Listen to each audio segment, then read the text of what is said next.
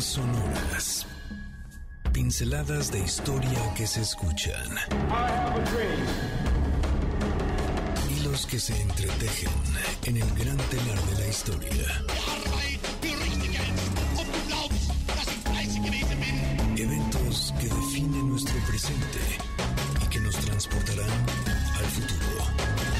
Oh my God, another plane has just hit, it another building, flew right into the middle of it. Esto es Líneas Sonoras, pinceladas de historia que se escuchan con Carlos Carranza. Bienvenidos. Hola, ¿qué tal amigas y amigos? Muy buenas tardes. Estamos en un programa más de líneas sonoras. Oigan, ¿qué tal esta canción para comenzar nuestro programa en esta tardecita del sábado 8 de abril del año 2023? Para quienes estén disfrutando de un momento de vacación, pues ojalá lo gocen y que puedan ser un momento precisamente para descansar, para tomarse las cosas con cierto, con cierto relax, con cierta forma de ver la vida, como dirían por ahí, con un hakuna matata, porque ya se acercan otra vez los días en los que tenemos que regresar a trabajar. Pero por lo pronto, seguimos bailando con Weapon of Choice de Fat Boy Slim. Y estamos aquí ya de regreso en líneas sonoras a todo ritmo, con todo el sabor de esta tarde. Hoy nos encontramos a la distancia. Te recuerdo mis redes sociales con las cuales puedes tener una posibilidad de comunicarte conmigo de una manera circular, de una manera tal que pueda yo también dar respuesta a tus preguntas, a tus mensajes, a tus comentarios. En Twitter soy arroba Carlos Carranza P al final, el Instagram arroba Carlos Carranza y será un gusto que el día de hoy puedas comunicarte conmigo por estas vías. Hoy también tenemos una gran invitada, Ingela Cama, que nos hablará acerca de la risa. Ese será el tema que vamos a desarrollar en este día y para ello tenemos una pregunta muy específica. ¿Qué es lo que te da más risa? A ver, platícanos acerca de la película, el libro, la obra teatral, que ha despertado en ti risas hilarantes, carcajadas. Platícanos acerca entonces de ese título que nos puedes compartir y que además podemos nosotros platicar el día de hoy a lo largo de nuestro programa. Decía el escritor Víctor Hugo, la risa es el sol que ahuyenta el invierno del rostro humano. De esa manera comenzamos con nuestra, nuestro tema. Comenzamos también a preguntarnos acerca de qué hay detrás de esto que llamamos nosotros la sonrisa, la risa, la carcajada, qué es lo que lo motiva, desde dónde surge, cómo crece y a lo largo del tiempo ha habido muchas personas que se dedicaron a tratar de explicar ese efecto tan natural y por supuesto que agradecemos tanto que existe para nosotros porque para cualquier momento tenemos y cualquier pretexto es bueno y válido para que nos podamos reír. Hay algo que es parte entonces de nuestra naturaleza. Así como se llora, se ríe y con la facilidad ante aquello que nos parece cómico, humorístico. Si es algo propio de nosotros mismos como seres humanos, es lógico pensar también que escritores, escritoras y muchas otras personas de disciplinas muy variadas se han cuestionado cuáles son los resortes de aquello que conocemos así como la risa y que es parte de la comedia humana, recordando el monumental título de Honor Balzac. Stendhal, Henri Bergson, Freud ofrecieron muchas respuestas, pero más allá de la teoría, quienes crean personajes y cuentan historias han entendido muy bien qué es aquello que provocará a sus lectores y lectoras para que puedan reír ya sea de manera abierta o a escondidas, porque no siempre esta expresión humana ha sido bien valorada en algunas circunstancias. Se sabe que a los totalitarismos, al fascismo, no le encanta la risa y el humor de quienes son sus detractores, que emplean las palabras o las imágenes, por ejemplo como las caricaturas de las cuales hemos hablado aquí en varias ocasiones, para evidenciar su crítica al poder y por supuesto su postura no solo ante la política, sino también hasta la misma vida. Como decía Mark Twain, la raza humana tiene un arma verdaderamente eficaz. La risa. Hay un libro que resulta muy interesante e inclusive divertido, a pesar de la seriedad del tema y de la época de la que habla. Este título es El nombre de la rosa, escrito por Humberto Eco, que además ya se ha también filmado como una versión eh, cinematográfica protagonizada ni más ni menos por Sean Connery.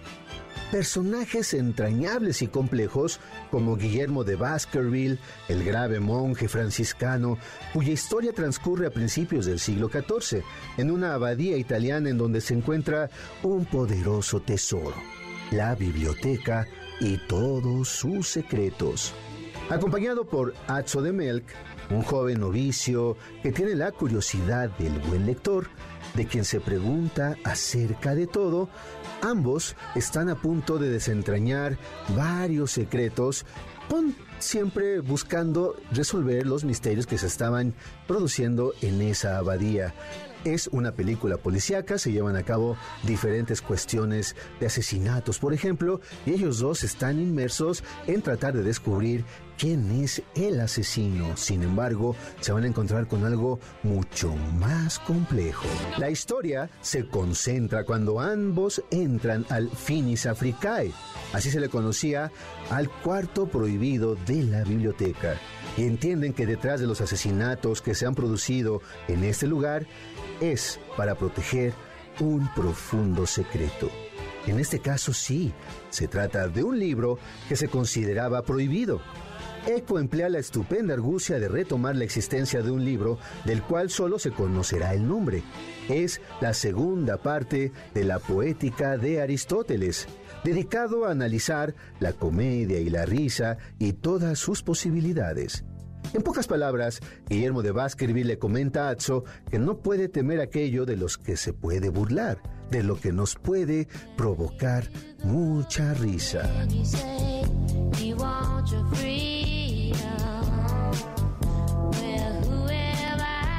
Pero la risa se encontraba en todas partes. Aún en los momentos más serios en los que era inimaginable reírse, existe la posibilidad de hacer escarnio de algunas situaciones que les quitan toda la solemnidad. Ya en la misma Edad Media, la famosa época del oscurantismo, sería extraño pensar que la risa y el carnaval eran de lo más común. O más adelante, como en aquella famosa célebre anécdota en la que se contaba que un rey estaba encerrado en sus habitaciones riéndose a carcajadas y la gente del servicio, platicando, concluían que seguramente el rey estaba leyendo ni más ni menos que al Quijote. Y así podrían surgir muchas preguntas. ¿Te has puesto a imaginar qué personajes históricos, aquellos que forman parte precisamente de todo ese cúmulo de nombres que han constituido lo más relevante de nuestra historia, por supuesto que así como podían tener sufrimientos y tristezas, también reían? ¿Te imaginas cómo era la sonrisa de Sor Juana? ¿O quizá la sonrisa de Platón? O tal vez puedes pensar en gente pues muy grave, los filósofos por ejemplo, Schopenhauer, Nietzsche o qué tantos más se nos pueden venir a nuestra cabeza como para preguntarnos cómo habrá sido la risa de todos ellos, cuál, cuál habrá sido también el resorte que se activaba cuando se trataba de reírse. Esas son preguntas que nosotros podemos tal vez responder si nos acercamos a sus diferentes expresiones artísticas, pero también porque hay, insisto, personas que se han preguntado acerca de cuáles son entonces esos efectos y ese contexto que nos lleva a reírnos de manera hilarante. Vamos a hacer, ¿qué te parece? Una apuesta muy simple y sencilla. Lean algunos de estos libros y si no se ríen, pues buscamos otros que les puedan mover a carcajearse. Y ya iremos viendo hasta que encontremos alguno de estos títulos, uno de estos libros que te puedan ser muy pero muy divertidos. Por ejemplo, y ya lo dijimos hace unos minutos, ¿quiénes no se han reído con algunas ocurrencias de Don Quijote y Sancho Panza? A lo mejor nadie te había dicho que este libro tiene como fundamento la risa, la comicidad. Hay quienes se han dedicado a hablar de la seriedad de estos textos, pero no, para nada. Tanto Quijote como Sancho Panza son dos magistrales personajes que nos llevan a reírnos de manera hilarante cuando logramos entender de qué se trata cada una de sus aventuras. Pero ¿qué tal otro título? John Kennedy Toole es el autor de La Conjura de los Necios. Ya lo anotaste, te puedo asegurar que en este libro también vas a encontrar muchos motivos para reírte. ¿Qué tal otro? Noticia Bomba de Evelyn Waugh. Se cree además que este libro es de los considerados como los más cómicos del siglo XX. vamos a otro. David Foster Wallace escribe algo supuestamente divertido que nunca volveré a hacer. Ya en el título tenemos la provocación. Si te gusta la música y reírte, pues bueno, ahí está el título de Nick Hornby, Alta Fidelidad. O vámonos a otros terrenos. Los cuentos sin plumas de Woody Allen. Pero ya andando en el cine, ¿qué tal si leemos también las memorias de un amante sarnoso, ni más ni menos que de Groucho Marx? O ya de plano, ¿por qué no cerramos también todo este primera eh, introducción acerca de la risa para invitarnos también a vernos tal vez hoy en la noche una película del gran Charles Chaplin. Vamos a ir a un corte. De esta manera ya cerramos nuestro primer bloque y a continuación ya se sumará a nuestra plática nuestra gran invitada Ingela Camba. Estamos aquí en Líneas Sonoras en MBS 102.5. La historia es la ciencia de lo que nunca sucede dos veces. Paul Valery. President Kennedy has been assassinated. It's official now. The president is dead. No te despegues de líneas sonoras. En un momento, regresamos. La revolución venimos y vamos con sus principios a abrir un nuevo capítulo en la historia de nuestro país. El único deber que tenemos con la historia es reescribirla. Oscar Wilde. Ya regresamos a Líneas Sonoras. ¿Qué tal, qué tal? Ya estamos de regreso aquí en Líneas Sonoras. ¿Qué tal la tarde? Disfrutándola. Ojalá, espero que estés disfrutando con nosotros este programa en el 102.5 de tu FM, pero también nos puede estar escuchando en eh, la webcam en el radio también en nuestra página que es www.mbsnoticias.com. Es un gusto poder compartir contigo esta tarde y como es un costumbre ya, si estás comiendo que tengas muy buen provecho. Ojalá estés disfrutando de una de esas comidas propias de este día porque también es un pretexto extraordinario para saborear todo lo que es las propuestas culinarias de la Semana Santa. Si estás dirigiéndote a otro lugar, hazlo con mucho cuidado, con mucha precaución y gracias por dejarnos acompañarte en tu camino. Si estás trabajando en este día que además muchas personas están disfrutando de las vacaciones, calma. Ya pronto termina la jornada laboral y estaremos aquí nosotros acompañándote, al menos en lo que resta de este programa, aquí en líneas sonoras. Y como dice la canción de The Killers, Smile Like You Mean It, estamos disfrutando con mucho ritmo. Toda nuestra primera parte del programa fue dedicado a tratar de introducir el tema con respecto a la risa, el humor, todo aquello que nos mueve precisamente a disfrutar de esa expresión humana que es la sonrisa, la risa, fin. Y para eso, como ya se los había anunciado, tenemos una gran, gran y querida invitada, Ingela Camba. Ingela, ¿cómo estás? Feliz de estar aquí contigo, Carlos, con ustedes está este sábado. La verdad es que los sábados son mis días favoritos de la semana y que nos inviten en el espacio en el que estén es, es realmente un gran honor. Sobre todo con este tema que a mí me encanta. Sí, además porque eh, lo has estudiado durante bastante tiempo y tienes un libro de cual nos vas a hablar un poquito más adelante, ¿te parece? Encantada. Oye, ¿por qué te gustan los sábados? Ay, bueno. Buena, buena, buena pregunta. A ver, dinos, dinos, dinos. Es una buena pregunta. Es que son como el, el inicio de un periodo de mucha paz que yo te diría que aunque predico que hay que dárnoslos en la vida cotidiana, no sé muy bien darlo, porque a mí me gusta muchísimo lo que hago. Ajá. Entonces, lleno mi semana de sesiones, pláticas, terapia. Y entonces entre el fin de semana, justo es como no laborable. Y entonces es cuando puedo pausar, ¿no? Y mi propia pasión por lo que hago se ve obligada a parar. Y entonces el sábado es el inicio como de este periodo de 48 horas donde más allá de mis propios impulsos laborales que me encantan, se ven obligados a pausar y tengo que hacer otra cosa. Y te dedicas a escuchar líneas sonoras los sábados, ¿verdad? Pero por supuesto. Ah, ¿verdad? Entre otras cosas, sí, porque líneas sonoras no ocupa todo el día. Exacto, son las 3 de la tarde, pero lo puedes dejar grabando y escuchar y escuchar y escuchar y escuchar. No, no es cierto. Eso ya sería como un suplicio, pero de todos modos, bueno, ya sabemos que los sábados a las 3 de la tarde, Ingela Camba escucha líneas sonoras así como ustedes. Así es que bueno, oye Ingela, y hablando justo de esos momentos de pausa o lo que te va apasionando en la vida cotidiana, hay un tema que has desarrollado, que has estudiado y que te has metido de lleno a esto, ¿no? A, analizar qué es la risa, qué es el humor, qué es todo aquello que provoca precisamente esta, esta manifestación de lo humano como es lo más agradable que es reírse, ¿no? ¿Cómo comenzó esta inquietud por estudiar este, este tema que además, como lo decía en el primer bloque, se puede analizar desde diferentes perspectivas. Hay una cuestión pues muy filosófica, antropológica, los mismos escritores, escritoras, pues van también buscando ¿no? y encontrando elementos que les permita llevar a que su personaje pueda ser cómico, que la gente se ría.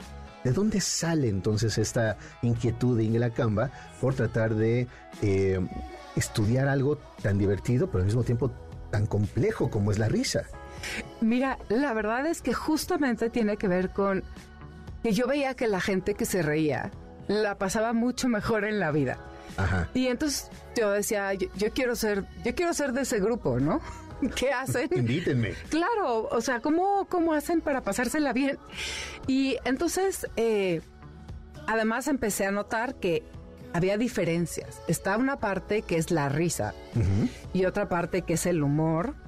La risa es eh, a veces poder reírse de los chistes que hacen otros. Hay otros que no pueden reírse de los chistes que hacen otros. Hay otros que pueden generar el humor. Y, y que además no se ríen de sus chistes. No sé si te ha pasado que hay gente que es Claro. simpatiquísima, dice algo genial, así agudísimo, y se queda súper serio.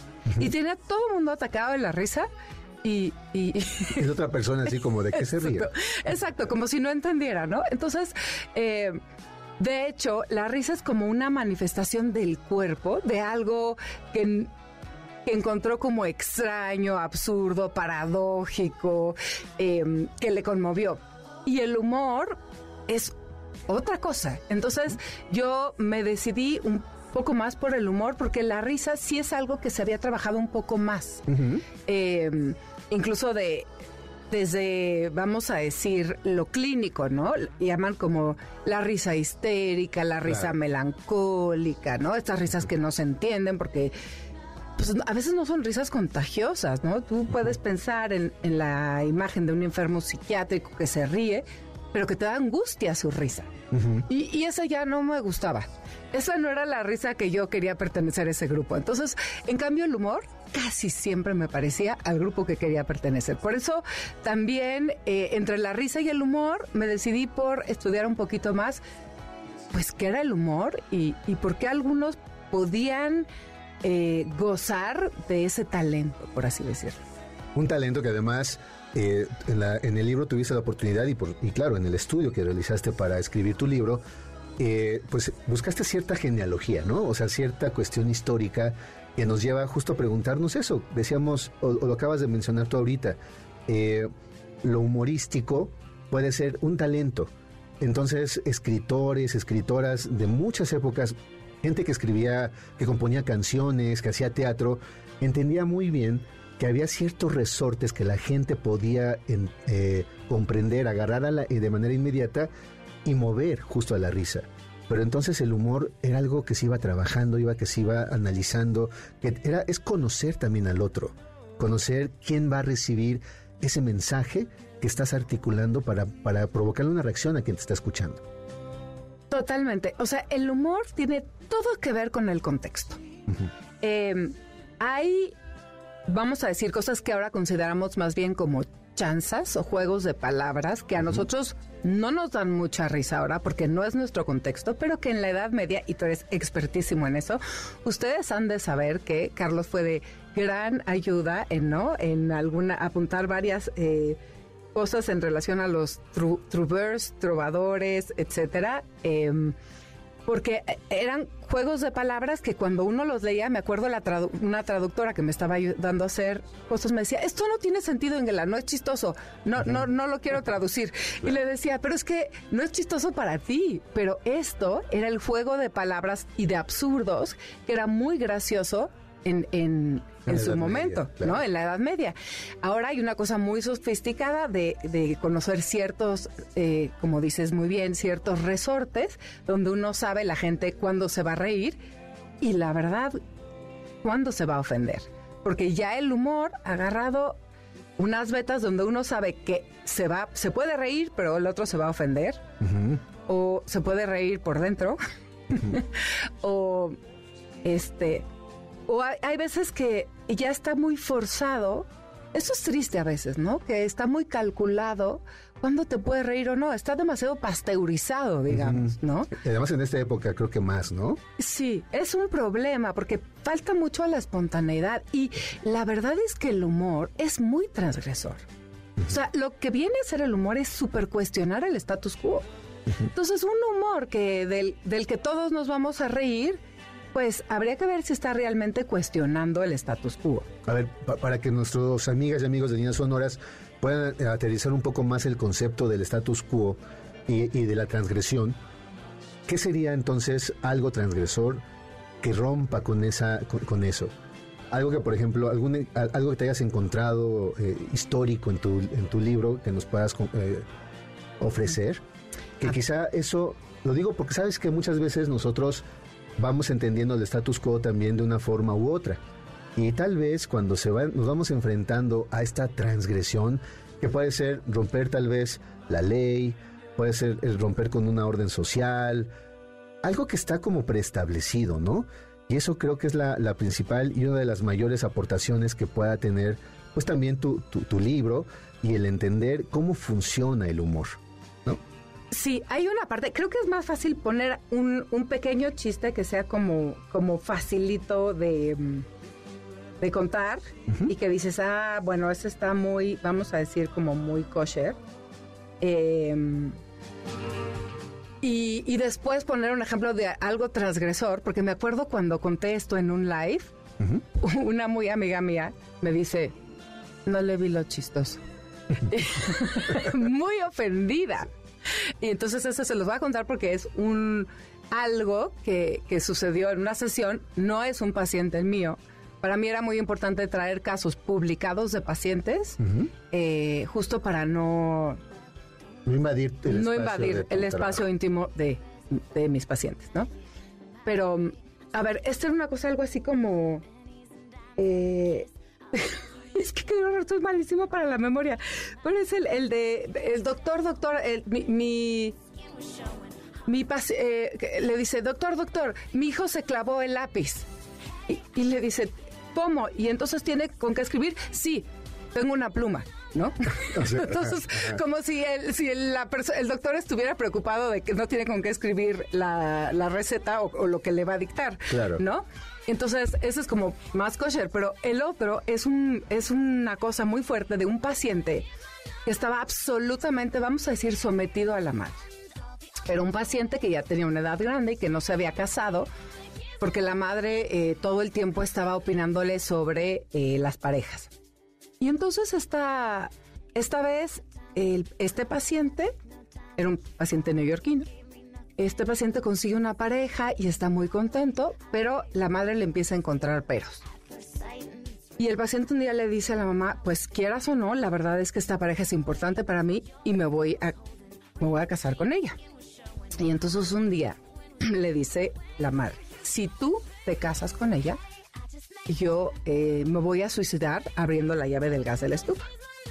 Entonces el paciente llega a sesión todo el día súper eh, preocupado, en la sesión todo hablando de ello, de qué barbaridad es que mamá se va a morir. Y entonces el terapeuta le dice esta escueta frase. No se preocupe, usted no se va a librar tan fácilmente de él. Ándale.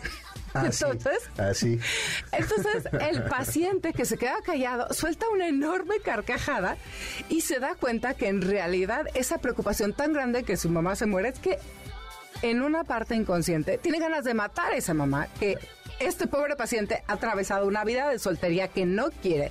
Por fin encuentra una paciente, una paciente, perdón, una pareja que Una está pareja. dispuesta a sostener la relación a pesar de su mamá y la mamá ahora le pone estos peros y lo llena de angustia. Claro, claro. Entonces, esa intervención que hace el terapeuta al paciente le da mucha risa, pero es transgresora. Totalmente transgresora. Y esto es lo que la, que la, la persona que lo escucha, esta conocida mía, dice, no, no le veo la gracia. No le veo la gracia. Claro que no, porque quién sabe qué historias hay detrás. Amigas y amigos, vamos a ir a un corte, ¿te parece, Ingela? Perfecto, sí. Vamos a ir a un corte y regresamos para seguir platicando de algunos ejemplos transgresores humorísticos y sobre todo para que nos mueva risa y nos la pasemos muy bien en esta tarde.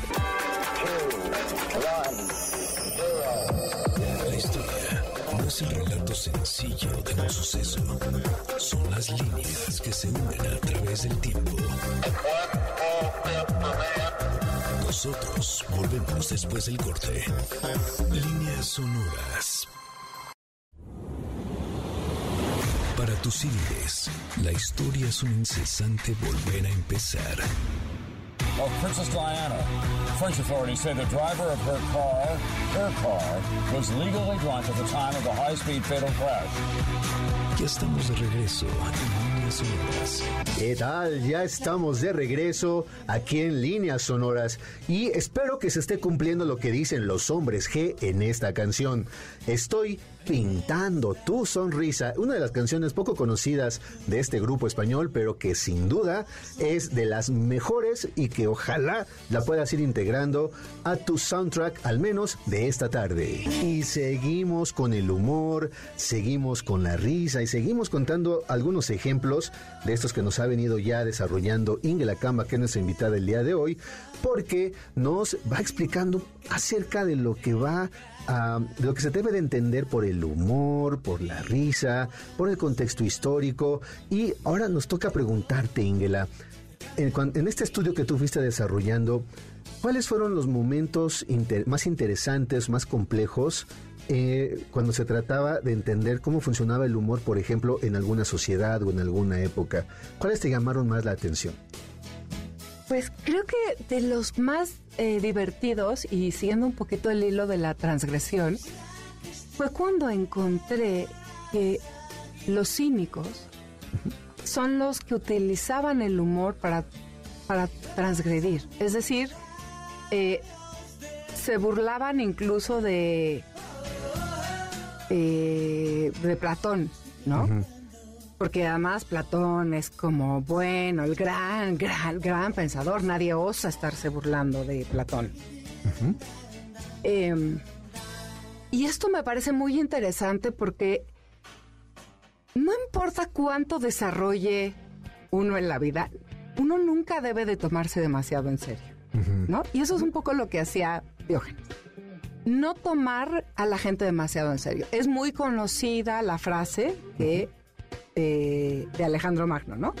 Cuando llega y le dice, pídeme lo que quieras, y le dice que ya no me tapes el sol, ¿no? Me estás haciendo sombra. Eh, por ejemplo, eh, él era absolutamente transgresor en el sentido de no tener pertenencias. ¿no? De hecho, los, los cínicos son precursores de los estoicos, en el sentido de no necesitar eh, cosas. Él tenía solo un- una especie de taparrabos y su, y su única otra pertenencia, y el taparrabos porque lo obligaban a ponérselo porque no podía andar Desnudo. desnudo por las calles y una un cuenquito para tomar agüita de los pocitos de agua, ¿no? Em, pero entonces se encontraba eh, los baños, estaban los famosos baños, ellos, griegos, termales, y los veía que se untaban aceite y, y de repente decía, bueno, y los que se bañan aquí, ¿dónde se limpian? ¿No? Como diciendo, pues si son baños, están todos untados, asquerosos, esto es un cochinero, ¿no? Ajá, ajá. Este, o por ejemplo, a una vez que ve un, a un tipo afuera de la de su casa borracho, como que había llegado de una fiesta, se le queda viendo y le dice, tarde o temprano tu casa te iba a escupir, ¿no? Sí, claro. o sea, este, usando el humor como para, para burlarse un poco de la gente, claro, se burlaban de él, pero él también contestaba. Entonces, eh, el humor como esta cosa muy transgresora. para burlarse del status quo. Entonces, ahí es cuando uno de los momentos que me parece más interesante. yo te diría que ahora estamos en un momento muy interesante para utilizar el humor, que son estos momentos donde hay mucha angustia en lo social, que no se ve un claro camino, que es muy fácil quedarse en la desesperanza y el humor nos da fuerza. Ok. Nos da bastante fuerza. Yo te digo que esto es, para mí esto es uno de los momentos como, como históricos más interesantes que he encontrado en relación al humor. Creo que estamos en un momento fascinante eh, para el humor. Pero otro de los temas muy interesantes es el, el humor judío, ¿no? Que es un pueblo que verdaderamente ha, ha sufrido mucho, mucha persecución y hay un libro incluso muy bueno de Theodor Reich que se llama Psicoanálisis del humor judío, que hace un recuento también de todos estos pasajes y chistes eh, judíos, donde también toman mucha fuerza de eso, Ok. ¿no? Eh, De la, poder- de la capacidad de hacer humor, de reírse, de compartir la risa. de la propia situación. Exactamente. De la propia vida misma, ¿no? Que les está tocando experimentar, sea desde el sufrimiento o sea desde simplemente el compartir la noticia de algo, ¿no? Exactamente. Bueno, Víctor Frank tiene esto que a mí me parece y que lo, lo aprendí mientras estudiaba, o sea, mientras investigaba, porque esto sí no lo sabía, pero él decía que aquellos que tenían sentido del humor o que habían podido encontrar de repente cierto humor eh, sobre esta situación tan terrible que atravesaban, eran aquellos que habían podido sobrevivir al, al holocausto. Ok. Bueno, obviamente. Ah, hablando de las su contexto. Hablando de su contexto, e- efectivamente. Entonces, eh, así de fuerte es y así de importante. Fíjate qué interesante porque estás hablando entonces de un asunto que nos lleva a hablar otra vez del contexto, pero de los momentos de crisis, los momentos más terribles que puedan existir en ciertas épocas. Hace rato eh, platicabas de la Edad Media, ¿no? Que es una época además que se ha considerado oscura porque no se la ha estudiado del todo, ¿no? Pero eh, se cree que era como con mucha seriedad, con una religiosidad eh, monolítica, por así decirlo, ¿no? Que no, no, no había para dónde moverse, pero siempre buscaban la manera de transgredirlo y de convertir todo inclusive en la posibilidad de compartir ese humor, de compartir la risa, como el propio carnaval, ¿no? Seguramente te habrás encontrado con muchos ejemplos carnavalescos, que es eso, es generar como los recursos que permitan decir que una época oscura también puede tener una época brillante o ciertos momentos que puedan sostener a la vida misma como puede ser el humor y puede ser la sonrisa compartida. Y, y, y además eh, que en este punto hay una especie de narrativa oficial. Yo te diría que el humor no entra en la narrativa oficial. ¿Ok? Eh, vamos a hablar, por ejemplo, la, la Edad Media, bueno, tenía muchas narrativas, ¿no? Entonces, vamos a decir que había una religiosa, y todo esto estamos hablando, por supuesto, de lo occidental, ¿no? Eh, yo sí, la verdad, no me metí a trabajar la cuestión eh, china ni la cuestión de la India, pero pensando en la cuestión religiosa oficial, pues no, no entra mucho. eh, San Agustín no era así como que súper... Súper divertido. No, no, no. Es, es raro pensar en, en- en ellos como alguien, como personas divertidas, y sin embargo, eran seres humanos. Sí, Algo habrá pasado, ¿no? Claro, no, por eso digo, como que hay una cierta cosa oficial, ¿no? Sobre lo que se recoge.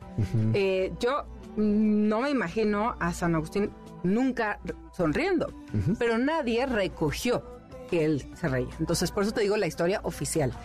Pero bueno, eh, pero nadie nos dice que entre los frailes, eh, los monjes, no hubiera esta ca- camaradería o de repente esta fiesta, o si no, entre ellos, no, pero entre los pueblos, pero nadie estaba para recoger la historia quizá de los pueblos, ¿no? Quizá los trovadores un poco sí, y por eso eran los encargados, y de ellos podemos imaginar cómo podía ser esta vida, ¿no? Y de algunos Bruegels, y que ya son más del final, pero que recogen... eh, retazos de lo que pudo haber sido el final de la Edad Media. Claro, o canciones, como por ejemplo los Goliardos, ¿no?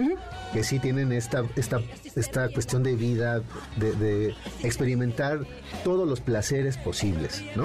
Pero que comenzaban siempre con el alcohol. Eso sí, habrá que beber. Así es que si estás comiendo, amiga y amigo, tú que nos estás escuchando, levanta tu copa y brindemos por los Goliardos. Salud. ¡Salud! Nosotros aquí estamos echando de menos una copita, pero bueno, si hay por ahí alguna alma caritativa, aquí el equipo de producción, Checo, que está también aquí en los controles y dándonos las indicaciones, Checo, Ingele y yo. Ay, vamos por una cerveza.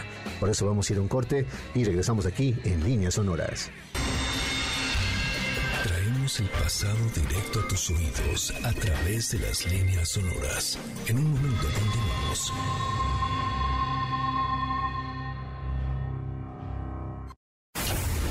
Gracias por. Esto es Líneas Sonoras. ¿Qué tal amigas y amigos?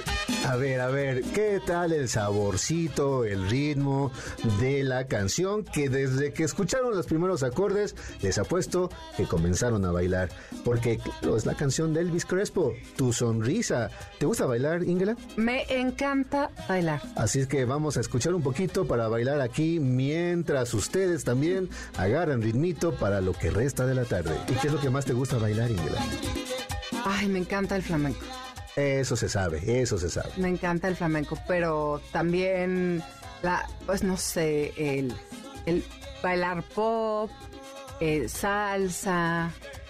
em, Así es que Elvis Crespo nos cayó como anillo al dedo, como diría el gran poeta de la nación, ¿verdad? perfecto.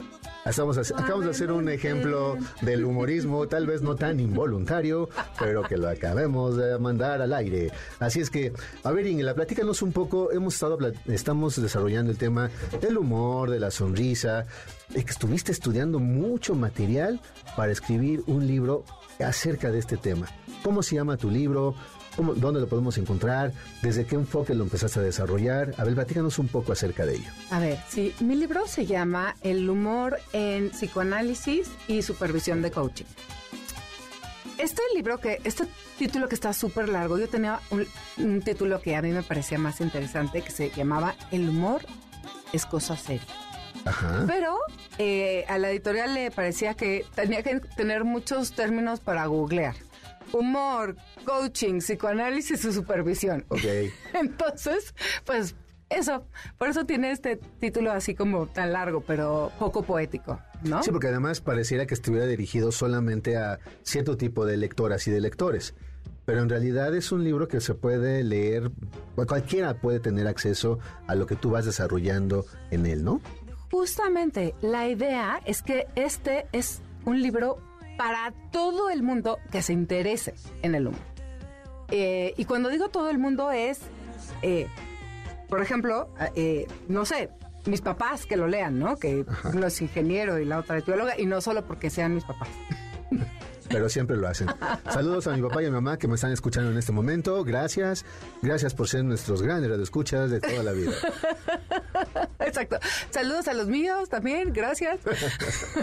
no, pero lo que quiero decir es que verdaderamente cualquiera que se interese, porque hay una primera parte que es una historia, eh, como dice Carlos, un- quizás un poco arbitraria, pero es la que yo les invito a, a hacer una especie de hilito con respecto al humor, porque el humor de ahorita no es el que encontramos al principio con los griegos, ¿no? Un poco está la parte de Diógenes que nos causa gracia porque es lo que más se parece un poco ahora, pero después están estos juegos de palabras, después están quizá cosas más sofisticadas, de repente no todos reímos con eh, Cervantes, hay cosas como que son bien tristes, o sea, de repente son como...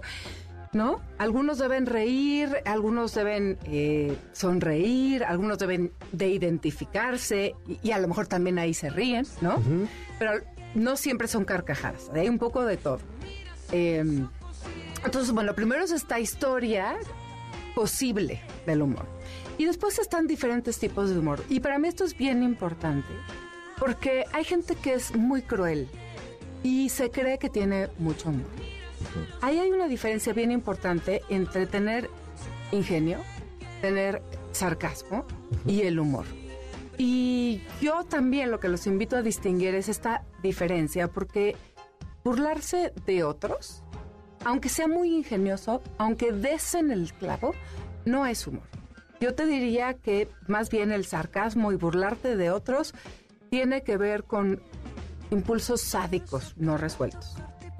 Eh, mucho de lo que sucede con el bullying es la parte sádica no resuelta, eh, que por ejemplo en la oficina se ve muy mal, eh, no está tan cuidada en las secundarias, por supuesto, ¿no? En muchos otros lugares, Y en muchísimos otros lugares. En, en las familias, por ejemplo, en las familias sucede muchísimo, como eh, los hermanos se burlan de otros hermanos, Sí, sí. ¿no? Sí, sí, Saludos a nuestras respectivas hermanas, a nuestros respectivos hermanos. Pero bueno. No, Ursulita, tú no, ¿eh? No, no. este, pero bueno, esto es como muy importante, ¿no? Eh, como cuidar eso. Claro. Eh, entonces también es una invitación a distinguir entre la risa, la comedia, la pantomima, la caricatura y el humor, que es la posibilidad de reírse, esto es fundamental, de uno mismo.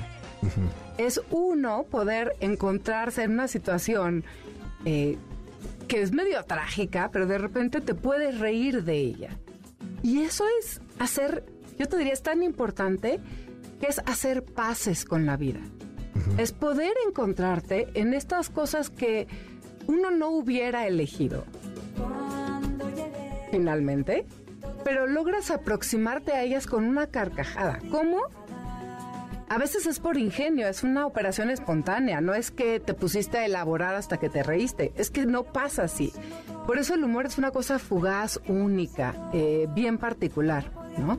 Entonces, ojalá que esto, y es, enigmática, yo los invitaría a que vengan a, a- a leer casos donde sucede el humor, donde uno puede ver el humor hacia uno mismo, que es como una, una aceptación un poquito, sí, con, con la amargura del dolor, pero también con la risa de y un poco que más da, ¿no? Sigamos.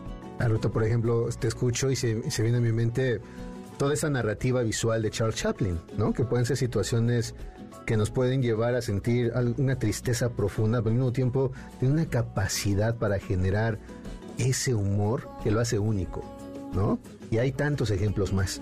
Exacto. ¿Sabes? Yo quería poner en la portada una imagen de Chaplin que a lo mejor ustedes eh, ubican. Que sale, está Chaplin asomado con un niño abajito y con un policía detrás. Porque esa imagen me parecía explicaba perfectamente lo que quería decir, que es esta parte niña de nosotros que un poco se asusta ante la vida, ¿no? Porque todos tenemos una parte niña que se asusta ante estas amarguras o cosas difíciles, tropiezos y no sabe cómo responder. Y está esta parte del policía que es como esta parte mala que tenemos que ir ablandando en nosotros mismos. Y, y esta, este Chaplin, que somos nosotros y que tenemos que mediar, digamos, en estas dos instancias, ¿no? Entonces me parecía que esa imagen la representaba perfecto, pero me dijeron que las regala- regalías hubieran sido deshonrosas, entonces que no, no daba para pagarlo. Pero justamente sí, eh, o sea, le atinaste perfecto como a esta esencia, ¿no? Donde uno se es muy importante. Por eso te digo, hacer las paces con la vida y con uno mismo, donde uno se convierte en una persona amable con uno mismo. A veces, eh, y tenía Wilde esta frase, la tiene, bueno, tenía, tiene, la escribió muy bien y decía, eh, si fuéramos con los otros o con nuestros mejores amigos como somos con nosotros, estaríamos todos en la cárcel. Ándale. Como- ¿No? Así de sencillo. Creo que dice muchísimo. Entonces, parte de la vida es suavizar esa postura que tenemos entre nosotros y el humor da cuenta de eso. Quiere decir que ya, de verdad, nos aceptamos y nos queremos más. Eso creo que es lo más importante y es todo un trabajo. Mi querida Ingela, tenemos que cerrar. Se nos ha ido el programa rapidísimo, pero a ver, ¿dónde te podemos encontrar tus redes sociales? ¿En dónde estás escribiendo ahorita? Platícanos rapidísimo eso. Bueno, eh, mis redes sociales, estoy en Twitter como arroba ingelapsi, PSI. En Instagram, igual como arroba ingelapsi. Eh, estoy escribiendo en el periódico Excelsior cada 15 días, eh, los lunes. Feliz eh, estoy ahí de tener una columna eh, donde hablo temas varios, ¿no? Que tengan Ok. que ver con reflexiones de sociedad y, y cultura y también mente, por supuesto. Ok. Oye, Ingela, ¿qué te parece que nos conectamos en unos de estos días? Invitamos a la gente a que nos reunamos en aislados pero no solos. Hacemos un live, seguimos platicando de esto, porque ahí fue donde justamente encontramos una posibilidad de eso, de reírnos de la vida, de nosotros mismos en plena pandemia, ¿verdad? Ese de aislados pero no solos es una cuenta que está en Instagram y les prometemos un live pronto. ¿Te parece? Ay, sí, me encantaría. Sí. Ahí van, regalos para cerrar. Tenemos cinco libros, pero el primer, el primer eh, tweet que me manden, justo con la pregunta inicial, que es ¿Qué es lo que te da más risa? La película, el libro, la obra teatral que te ha despertado muchísimo más risa y que te provoca mucho más sentido del humor. Al primero le vamos a regalar un libro de Inge Camba y a los otros cuatro les regalo otros cuatro libros de los que acabamos precisamente en el primer bloque de sugerir. Así es que van a estar cinco personas que nos manden ese tweet a arroba Carlos Carranza. Tenemos la posibilidad de brindarles esto. Ha sido un placer y un gusto, Ingela, que nos hayas acompañado. Muchas gracias. Qué lujo acompañarlos. Gracias por la invitación. De verdad, Carlos, me bese feliz. Amigas y amigos, nos escuchamos la próxima semana en vivo y estaremos transmitiendo desde afuera. Así es que te- estén muy atentos porque vamos a tener nuestra transmisión en vivo y nos van a poder acompañar justamente en un lugar fantástico que les anunciaremos en la semana. Nos vemos. Por hoy, nuestro viaje ha terminado.